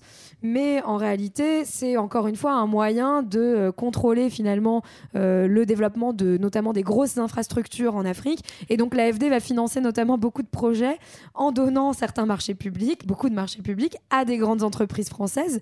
Donc c'est encore une Même fois si une- après, c'est con- aujourd'hui, c'est contrôlé ces, ces marchés publics. Enfin, ils font des euh, trucs. parce hein, que c'est officiel, enfin, mais. Ils sont Bien pas sûr. trop méchants avec l'AFD, ils font quand même des trucs. Non, hein. mais bien sûr qu'ils font des trucs, mais en fait, c'est juste que c'est c'est une manière un peu plus insidieuse, encore une fois, de maintenir, Oui. euh, de garder un pied en Afrique et, euh, et, de, et, de, et de maintenir en fait une forme de domination via ce qu'on appelle cette assistance technique. Ouais. Encore Mais en une fait, fois. ce qui est marrant, moi, ce que je savais pas du tout, c'est que pour moi, effectivement, j'avais cette vision de l'AFD très aide au développement qui est son nom aujourd'hui. Aujourd'hui, elle s'est un peu nettoyée les mains, mais en fait, si on regarde dans l'histoire, déjà, je savais pas la naissance de l'AFD. En fait, à l'origine, c'est la Banque de la Résistance. C'est- comme ça que c'est né. C'était euh, une banque à l'étranger pour la, résistance française, et ça a toujours gardé ce rôle de banque. Et en fait, bah, d'abord, avant d'être une aide euh, au développement, c'était euh, la banque qui frappait la monnaie justement du franc CFA. Et donc, ça a toujours été ce- cette idée d'avoir une, pardon, un, centre financier délocalisé de la France qui puisse servir ses intérêts. Et puis petit à petit, ça a dérivé vers l'AFD. Mais c'est une histoire en fait qui, l'histoire de l'AFD en fait suit l'histoire de l'évolution de la France-Afrique. Quoi. Ce qui est intéressant, c'est qu'elle n'est pas présente que dans les pays, euh, les anciennes colonies. Aujourd'hui, euh, elle va un petit peu partout. Alors, il y en a Mais- qui- on peut se poser la question est-ce que c'est pas pour gagner de l'influence sur, En euh, fait, sur, sur d'anciennes colonies anglaises ou des choses comme ça en, mais tout bon. cas, en tout cas, ce qui est compliqué avec l'AFD aujourd'hui, donc euh, en la détachant de la politique France-Afrique, c'est euh, c'est qu'elle reste malgré tout euh, bah, en fait, sujette et dépendante des politiques d'un gouvernement. Et notamment, au- aujourd'hui, on reproche beaucoup à l'AFD bah, de financer euh, dans, dans ses programmes, notamment bah, des, des choses pour faire en sorte que les migrants euh, africains ou asiatiques restent gentiment chez eux et Mmh. ne viennent Ouais. pas euh, en Europe, par exemple. Euh, si on regarde à quoi sert l'argent de l'AFD, il y a une grande partie qui va être utilisée bah, pour financer ce type de projet qui, en gros, sert avant tout les intérêts Ouais. européens ou français. Mais en, en fait, ce qui est fou, c'est que ça accompagne vraiment cette évolution de la France-Afrique dont on a parlé tout à l'heure, c'est-à-dire une forme de dépolitisation des affaires africaines, encore une fois, en faisant comme si bah, maintenant la coopération française en Afrique, elle se faisait vraiment du côté économique, du côté du développement, mais sans coopération du gouvernement et de la politique, ce qui en fait est une manière déguisée de le faire. Quoi. Voilà. Alors, euh, ce qui passe pour une aide, mais qui est finalement un outil également euh, pour maintenir de la dépendance, c'est la monnaie. Et puis cette monnaie, elle s'appelle Oui. le franc CFA. Le franc CFA qui est toujours d'actualité et qui est frappé en France et qui est. euh, Alors non, en fait, il est pas frappé en France. Ah, j'ai- c'est- enfin, j'ai, ben, j'ai un doute. Il me semble avoir regardé que c'est en fait dans un truc qui s'appelle genre la Banque africaine occidentale et la Banque africaine machin, parce que t'as deux francs CFA. Mais bon, peu importe. En tout cas, c'est c'est euh, indexé sur l'euro, c'est indexé sur la monnaie française et ça, en fait, ça donne depuis le début à la France un pouvoir sur euh, dicter la politique monétaire des pays du franc CFA. Donc encore aujourd'hui, c'est 14 pays euh, qui sont euh, soumis au franc CFA. Et en fait, bah, dicter la politique monétaire d'un pays, c'est dicter sa politique Mm. économique en fait. En fait, pour expliquer l'origine du franc CFA, c'est une aide entre guillemets à l'indépendance euh, dans les années 60 euh, pour dire bon bah puisque ces pays-là ils sortent euh, tout juste ils, viennent de naître, on va les aider à être solides et à pouvoir financer leur développement en euh, en essayant de, de stabiliser leur monnaie qui est du coup une espèce de monnaie unique euh, pour euh, l'Afrique de l'Ouest euh, en la en la comment dire en l'accrochant euh, sur le sur le franc et puis maintenant aujourd'hui sur l'euro. Mais effectivement, comme tu disais Marlène, avec le fait de vouloir officiellement dépolitiser, on, on présente aujourd'hui le, le franc CFA juste comme un outil technique économique, mais en réalité c'est quand même assez stupéfiant de se dire que bah, notamment à la tête de ces banques que tu citais, Johan, c'est encore des Français ou des Européens qui, qui qui dirigent quoi. Oui, et de façon très concrète, par exemple, il y, y a une, une affaire justement avec euh, Elf et Loïc Le Floch-Pringent en parle bien, euh, l'ancien. Prigent. Prigent, On peut l'appeler pardon. poète poète si tu veux. Ou. Excusez-moi. Loïc Floc Floc. Pardon, pardon, pardon. Pardon à tous nos noms. amis bretons. Voilà. Ah, Loïc, si tu nous écoutes. Mais euh, dans une interview que j'ai vue de, de lui en préparant le sujet, euh, il disait par exemple que euh, pour euh, ce qui était du. Je crois que c'était pour le Gabon, enfin bon, peu importe, mais euh, qu'ils attendaient, euh, que le pays attendait de l'argent des Américains euh, pour pouvoir investir dans la. Euh, dans la campagne politique du président africain qui avait envie de se présenter. Et, euh, et lui, il s'est dit, moi, j'ai pas du tout envie qu'on ait ce président-là. En tout cas, euh, c'est pas du tout euh, les, les- intérêts qui nous représentent, nous, elfes. Et euh, les Américains donc, ont envoyé les Dolls, qui sont passés par la Banque de France, parce Ouais. que le, le franc CFA est affilié à ça. Et en fait, euh, la France avait la possibilité d'attendre plusieurs jours, voire plusieurs semaines, avant de Pour, faire, euh, le, pour faire le le versement. virement, en gros. Et donc, pouvait influencer la politique du pays de ce point de vue-là. Mm. Et ne pas donner l'argent. Ah oui, oui, oui. Euh, ouais. Enfin, je- c'est un Rends peu complexe. Je sais pas si j'ai bien expliqué, mais. Ouais, euh, j'ai compris. Ouais, moi aussi, c'était Ouais. très clair. Alors, euh, qu'on soit bien d'accord que ça soit des francs CFA, des, des dollars, comme, comme, comme tu viens de dire, Léa, ou, ou même des euros, ça change pas grand chose. C'est toujours de l'argent pour ceux qui sont corrompus. Et puis, il faut savoir que la corruption, elle, elle agit pas que dans un seul sens. On a dit qu'on avait trois acteurs tout à l'heure les politiques français, les politiques africains et les entreprises françaises qui, tour à tour, vont exercer euh, des pressions les uns sur les autres. Mais le chantage est de tous les côtés et c'est ce qu'on appelle le, le triangle d'or. On vous en a déjà un petit peu parlé.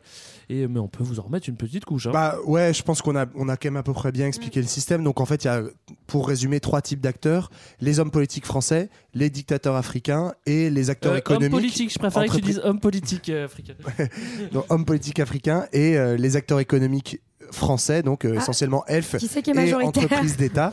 Voilà. Et euh, donc c'est ce triangle-là, mais en fait, ce qu'il faut comprendre, c'est que c'est pas uniquement la France qui euh, qui est euh, qui gagne sur tous les terrains, c'est aussi ces Oui, dictateurs-là. qui impose ça en Voilà, fait. et donc c'est des jeux de relations dans les deux sens, mais peut-être ce qu'on peut dire, c'est qu'en fait, il y a deux grandes périodes, on l'a un peu signifié déjà, mais en fait, une première période où c'est vraiment le politique qui est déterminant et les hommes politiques français, les réseaux focards qui décident en fait de qui va être à la tête de quel État, etc.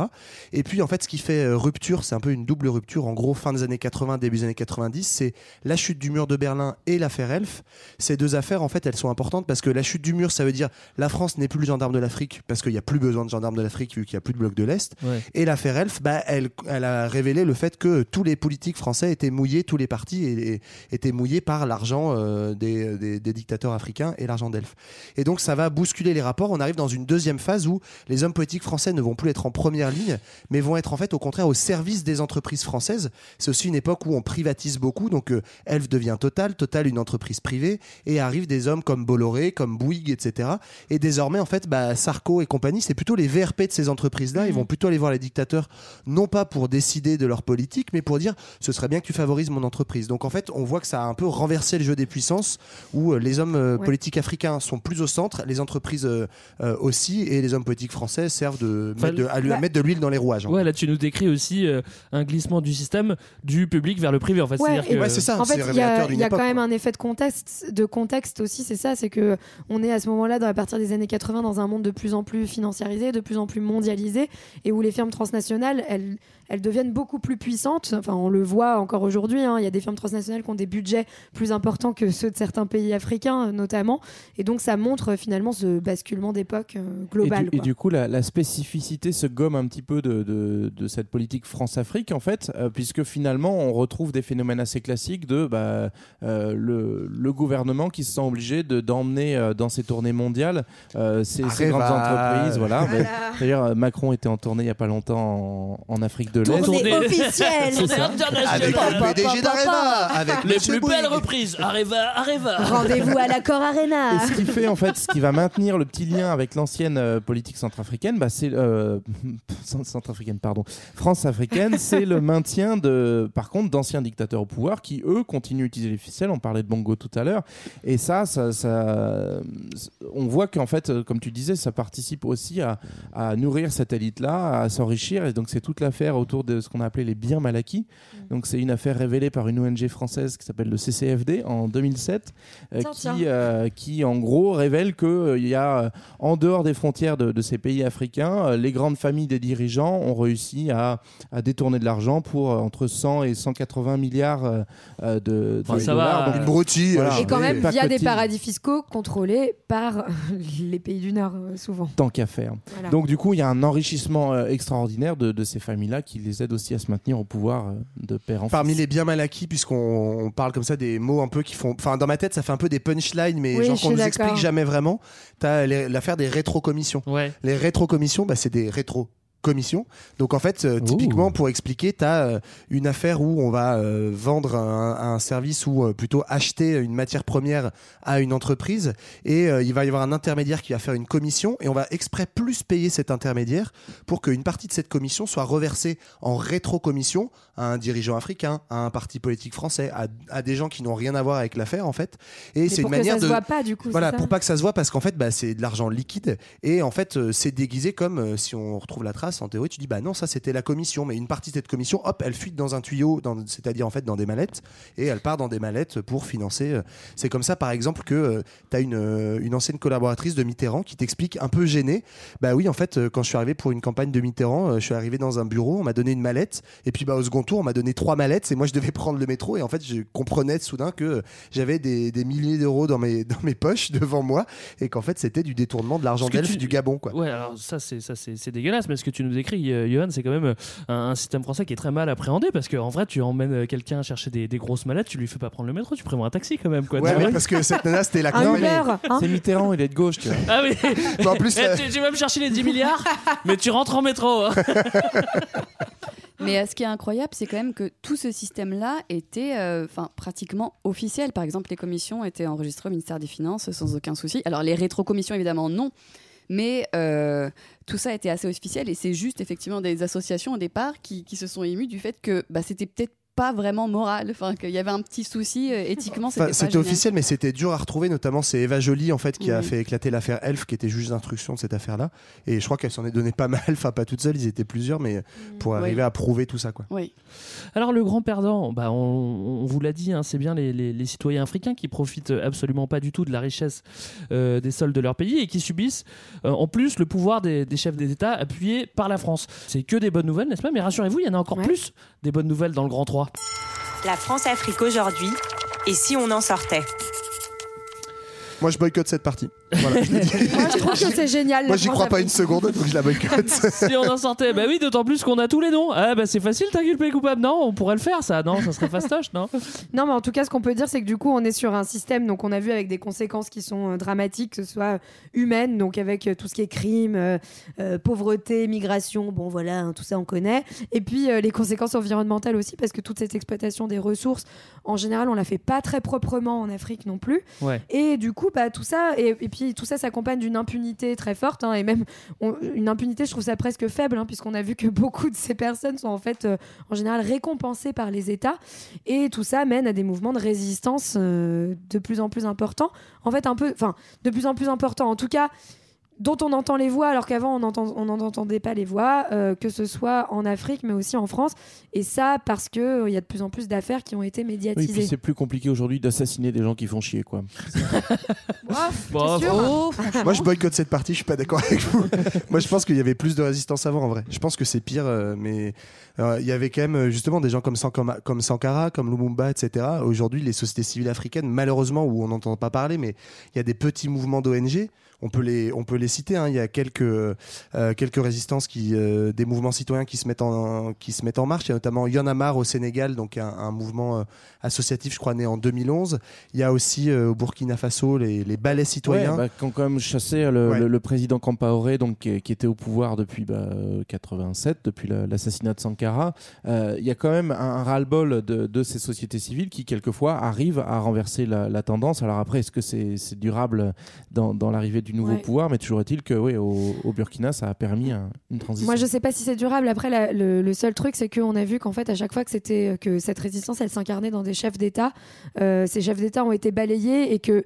Mais peut-être que je me trompe. J'ai l'impression que ces mouvements de, résistance via la société civile, peut-être qu'ils sont finalement moins puissants, mais que du coup, c'est un peu plus difficile de les balayer aussi, euh, plutôt qu'un parti politique organisé euh, comme avant. Mais Ouais, du coup, ça en fait des mouvements de Non, mais résistance en, plus en fait, pour expliquer, moi je disais Voilà. ça parce que, en gros, il y a à mon sens, hein, mais il y, a- il y a eu quand même deux phases. Au moment des indépendances, où il y a eu un vrai, une vraie, euh, un vrai espoir d'émancipation dans les années 60, où tu avais quand même des mouvements d'émancipation de gauche, d'extrême gauche, etc. très forts. De Ils ont droite tous été matés par, les- par la, France-Afrique. Et il y a eu une deuxième vague à la chute du mur, tout ce qu'on appelait les conférences nationales, où en fait tu avais des espèces d'états généraux qui fleurissaient dans tous les pays en se disant Ah, ça y est, la France-Afrique, c'est enfin fini. Et ils sont enfin, ils sont refait Bah, c'est la la gueule une deuxième fois. Et du coup, bah, j'ai pas l'impression qu'il y ait un mouvement aussi fort, aussi structuré que sur ces deux périodes aujourd'hui. Je peux me tromper, hein, Oui, je oui, suis pas non, mais du c'est tout sûr spécialiste moins, de ça, mais moins. Après, ce qui est peut-être moins fort aussi, c'est le malgré tout la, la, la, la politique française en tant que telle, puisque euh, bah, il y, a, il y a quand même aussi dans, dans ce contexte des années 90, avec la fin de, de la guerre froide euh, et le ralentissement aussi économique euh, français relatif, euh, le fameux discours de la Baule de, de, de Mitterrand. Donc on est euh, au tournant des, 92. voilà, au tournant des- années 90. En gros, euh, vous êtes mignons les gars, maintenant que la guerre froide est finie, euh, on va regarder un peu plus si vous êtes gentils et si vous êtes bien démocratique.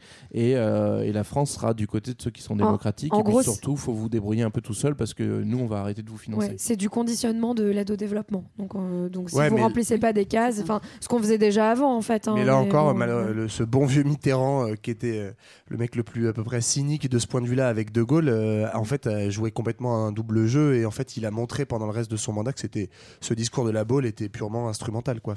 Alors, est-ce que ces mouvements de contestation sont suffisants pour mettre à plat bah, tous ces réseaux? Bah, Ils l'étaient pas avant, comme tu viens de le dire, Yohan. Il y a peu de chances qu'ils le soient euh, aujourd'hui. Et puis, de toute façon, la, domination économique euh, euh, perdure. Et puis, en fait.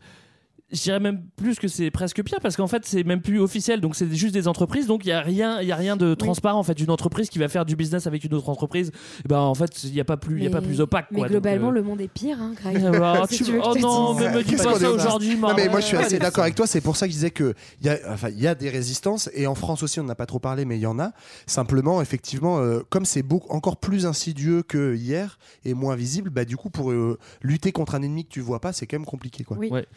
Euh, Il y a des nouveaux acteurs qui, justement parce que en fait Oui, tout le monde il y a tout des le- nouveaux gentils. il y, a, il y a tout le monde qui veut mettre euh, en fait euh, il y a tout le monde qui veut mettre le bout de son nez en Afrique hein. c'est-à-dire que évidemment il y a plein de ressources Euh, les Français avaient quand même gardé euh, le- un espèce de monopole sur ces sur ces matières premières pendant bien longtemps et aujourd'hui bah ça s'ouvre un petit peu et l'Afrique comme on l'avait dit commence à, faire jouer un petit peu le- leurs droits et leur Oui, puissance la concurrence. ouais, ouais, et la concurrence. Bah, on- la Chine, j'en reparlerai euh, dans, dans le futur, mais il y a aussi l'Inde, les États-Unis. Enfin bref, il y a, il y a- il y a une- plein de plein d'acteurs économiques qui commencent à, à s'intéresser à ce qu'était le, le- le territoire un peu euh, réservé de la France. Alors malgré tout, euh, au-delà de au-delà de ça, on voit quand même que euh, les intérêts français sont quand même bien installés. On voit notamment tout ce qui tourne autour du groupe euh, Bolloré, euh, Ouais. euh, où on voit en tout cas sur le littoral euh, ouest, euh, littoral atlantique de C'est l'Afrique, nous. Bolloré est encore bien là. Ouais, Euh, il est bien dans le game. hein. donc notamment voilà sur euh, sur l'exploitation de- des principaux ports. hein. Ouais, Euh, c'est ça. C'est lui qui, a- qui possède quasiment toutes les concessions portuaires euh, de l'Afrique de et l'Ouest. aussi sur des exploitations euh, agricoles, euh, sur le. Donc il y, a- il y a encore des empires euh, français économiques. Il y a euh, Bouygues aussi qui est très important. euh, Moi, je trouve que tout ça manque de femmes, j'avais envie de le dire. Oui, bah, Voilà. ça c'est sûr. Bah, il y a Martine Bouygues qui est Globalement, on est sur euh, des hommes blancs, quinquagénaires et millionnaires. On n'est pas exactement sur des choses. euh, On n'est pas sur la convergence des luttes. Non, pas mais- vraiment. Mais ouais, il y a, il y a aussi euh, pardon, Bouygues qui euh, a longtemps, par un plan Côte d'Ivoire, euh, gérait tout ce qui était euh, réseau eau, euh, évidemment toutes les infrastructures de ponts, de routes, etc. Il y a Areva aussi, évidemment, euh, au Niger, par exemple. Donc on a euh, le Niger qui a des, des, euh, des gisements d'uranium très très importants et Areva implanté là-bas. Pareil, pendant longtemps, le PDG d'Areva, c'était un ancien homme politique français, comme par hasard. Euh, Encore une fois, ces espèces de, de mouillages entre le public et le privé, en fait, qui sont des vestiges de cette France-Afrique. quoi. Et alors, autre vestige important, c'est euh, dans le, dans le domaine plus politique et militaire, on n'en a pas trop parlé, mais la coopération euh, française, c'était aussi la présence euh, forte de, de troupes euh, françaises pour assurer le- la stabilité du continent, on va dire. Oui, c'est important. Et euh, même si on est sorti de, de- de ça d'un certain point de vue, on le retrouve quand même avec, par exemple, la, mission Barkhane. Alors c'est, elle est, euh, c'est une mission donc euh, française, euh, je crois validée par l'ONU parce que maintenant Oui. on se fait tamponner par Oui, l'ONU oui. histoire de dire qu'on est quand même On se fait tamponner par le Allez, C'est-à-dire qu'on a un mandat pour lutter contre le terrorisme dans la Tu veux dire qu'on a un label, Non on a mais un en fait label rouge c'est vraiment un peu l'aubaine du terrorisme. Enfin c'est un peu cynique de dire ça en même temps la France-Afrique Bah, c'est assez cynique. Ça remet une pièce dans la machine. quoi. C'est que Ouais. voilà en fait maintenant bah on a ce on a ce besoin d'aider les pays africains donc qui euh, souffrent du terrorisme et qui en plus a des répercussions chez nous et donc ça donne encore en fait une nouvelle justification au fait d'intervenir militairement dans ces États pour les proté- hein. les protéger et en réalité aussi les stabiliser et permettre l'exploitation des ressources pour les grandes entreprises encore une fois quoi. Le- Ouais, le dernier exemple en date, c'est quand même le Tchad. euh, Donc, on, on est en 2019. Euh, Il y a euh, du coup des forces armées françaises au Tchad, qui est un régime allié avec un dictateur qu'on a installé nous-mêmes suite à un coup d'État en 90. Idriss Déby. Voilà, qui est toujours là depuis. Il a failli partir, mais on le garde euh, régulièrement au chaud. Et donc là, il était menacé par euh, une, une rébellion armée qui a a priori pour l'instant pas de lien avec le, le terrorisme euh, contre lequel la France est censée lutter dans la région, mais on va quand même profiter du fait qu'on a quelques avions, quelques Mirage 2000, spécial dédicace aux gars, pour, euh, Mirage pour- 2000. pour aller bombarder euh, cette jolie colonne de blindés et garder notre, euh, notre président tchadien au pouvoir. Alors, JB, je vais te laisser la parole parce qu'avec tout ça, on se demande quel futur pour l'Afrique? Alors, un, un futur, euh, un futur de Un futur de merde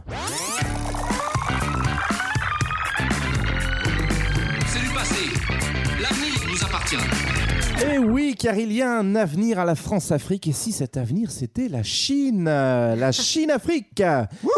Dans, dans ce, dans ce modèle idéal, on passerait de FOCAR à FOCAC pour Forum de coopération Oh. Afrique-Chine. J'ai cru que t'inventais un nom chinois. Moi aussi, Ça existe peur. vraiment, c'était en septembre 2018. euh, 54 chefs d'a- euh, chefs d'État ou de gouvernement africains à Pékin, donc c'est quand même pas rien. Tu sens que c'est le rendez-vous que tu veux pas rater.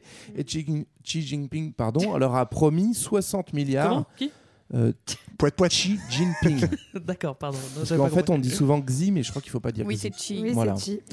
Euh, donc lui, en tout cas, il leur a promis, donc l'homme d'État à la tête de, la Chine, leur a promis 60 milliards de, dollars en prêt ou en investissement. Donc ça veut dire qu'il y a une belle manne financière à investir. Alors l'histoire de la Chine en Afrique, elle commence dès, euh, dès Mao, mais la coopération économique en tant que telle, elle va s'accélérer dans les années 2000 à mesure que l'appétit du géant chinois s'aiguise, notamment pour les, pour les matières premières. Alors ça marche assez simplement, on va retrouver les vieilles recettes du temps béni de Michel Sardou, c'est-à-dire on se régale des matières Ça faisait premières, longtemps. euh, pétrole, minerais, bois, produits agricoles, et en échange, on profite de ce marché pour exporter des produits manufacturés à bas prix. Donc par exemple, le téléphone portable chinois fait fureur euh, sur tout le Ou continent africain. Voilà, tout ce qui, tout ce qui peut être euh, produit dans des usines chinoises et euh, C'est-à-dire tout globalement. globalement. Ouais. Et donc pour ouvrir ces, ces concessions minières aux entreprises chinoises, en gros, Pékin va financer des infrastructures du style euh, euh, rail, route, port, qui en plus vont être utiles à ces exportations. Et puisqu'on fait tout ça grâce à des prêts, bah, ça va un petit peu plus creuser la dette de nos pays africains. Donc par exemple, l'Angola, euh, un tiers de sa dette est détenue par Pékin. Et comment Ah on oui. va pouvoir rembourser cette dette? Oh bah ça tombe bien, on a du pétrole. Et voilà, donc c'est c'est une petite boucle qui se qui s'alimente bien. Alors je rassure quand même nos amis de la grandeur française.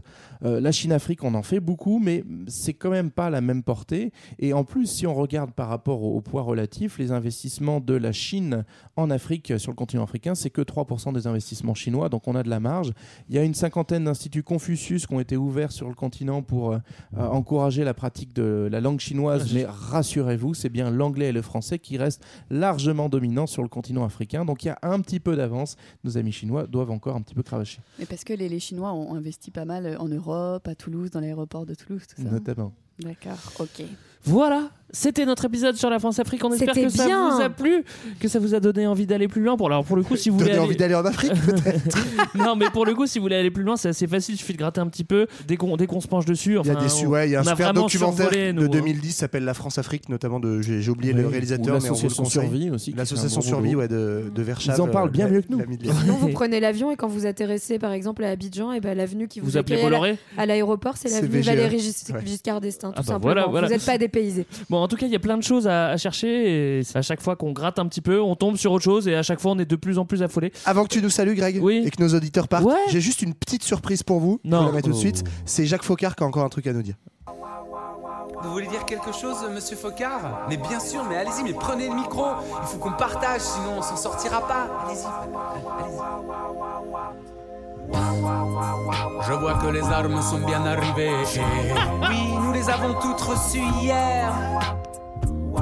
J'ai dû vous les faire acheminer par des convois humanitaires. Oui, la Croix-Rouge, les chevaliers de l'ordre de Malte. Alors, les caisses d'armes étaient bien planquées derrière les caisses de médicaments et de lait en poudre. Au début, je me suis dit, est-ce que éthiquement, c'est pas un peu euh, olé olé? Et puis finalement, C'est le vrai Jacques Foccart covoiturage économique, écologique, c'est comme ça aussi qu'on changera le monde. Voilà, voilà, c'était avait- Donc le covoiturage. Mais non, non, Non mais par contre, C'est j'étais vraiment ravi d'apprendre que les armes et, et, euh, les médicaments, ça permettait de faire du covoiturage. C'est vrai que c'est malin. On y Bah pense oui, c'est malin On parle de l'écologie, bah voilà, c'est écologique. Il est temps qu'on finisse cet épisode. On se retrouve la semaine prochaine pour un billet 2000. Dans deux semaines, on vous parlera du Mekong. Mekong, exactement. Vous êtes au courant, j'ai l'impression. On se retrouve tout de suite sur les réseaux sociaux si vous le voulez. Et nous, on se quitte en musique maintenant avec le DJ. Oui, on va se quitter avec euh, ce tour de la France-Afrique entre Kinshasa et Sartrouville avec le rappeur Youssoufa et son rap France CFA.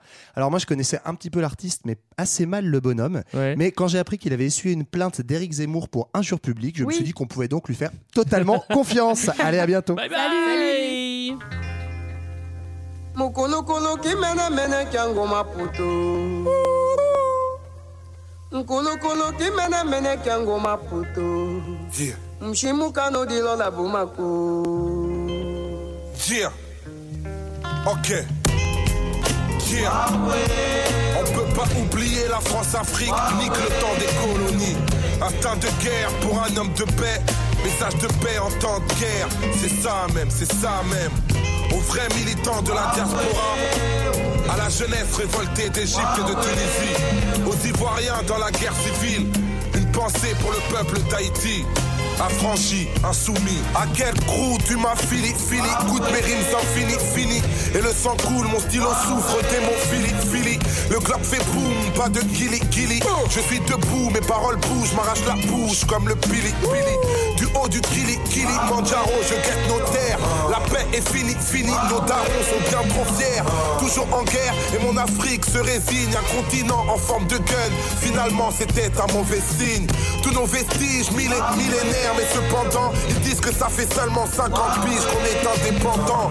Qu'on obéisse et qu'on se couche, mec, pendant qu'ils font du bif sur la misère de l'Afrique comme Bernard Kouchner. Ça coûte cher l'espoir quand la misère s'accroît. Rêver du pays de l'hiver, désormais c'est la croix. Et la bannière, l'Europe n'a rien d'amical, ça ne fait pas rêver les croisières. Mon premier bateau s'appelait Amistad. Derrière les palissades, rancœur et dépendance, grandeur et décadence, des chefs d'État sans cœur et dégradant. Écrasant d'histoire, l'espoir est à la cave. Mon cœur criblé de balles comme un bus togolais à la canne. Du placard faudra un jour sortir ce thème. Mais tu sais bien, mon frère, quand l'argent parle, la vérité se tait. Et mon slogan devient une devise monétaire, c'est ça. T'avais jamais entendu de rap français FA. C'est ça même. Yeah. Rends hommage à la jeunesse africaine. Primes, parolier, le lyriciste bande. Yeah, Ok. En noir et blanc en attendant l'album Noir Désir. Je donne toute ma force au courageux peuple de Côte d'Ivoire. Musique, Pomaye musique. Yeah.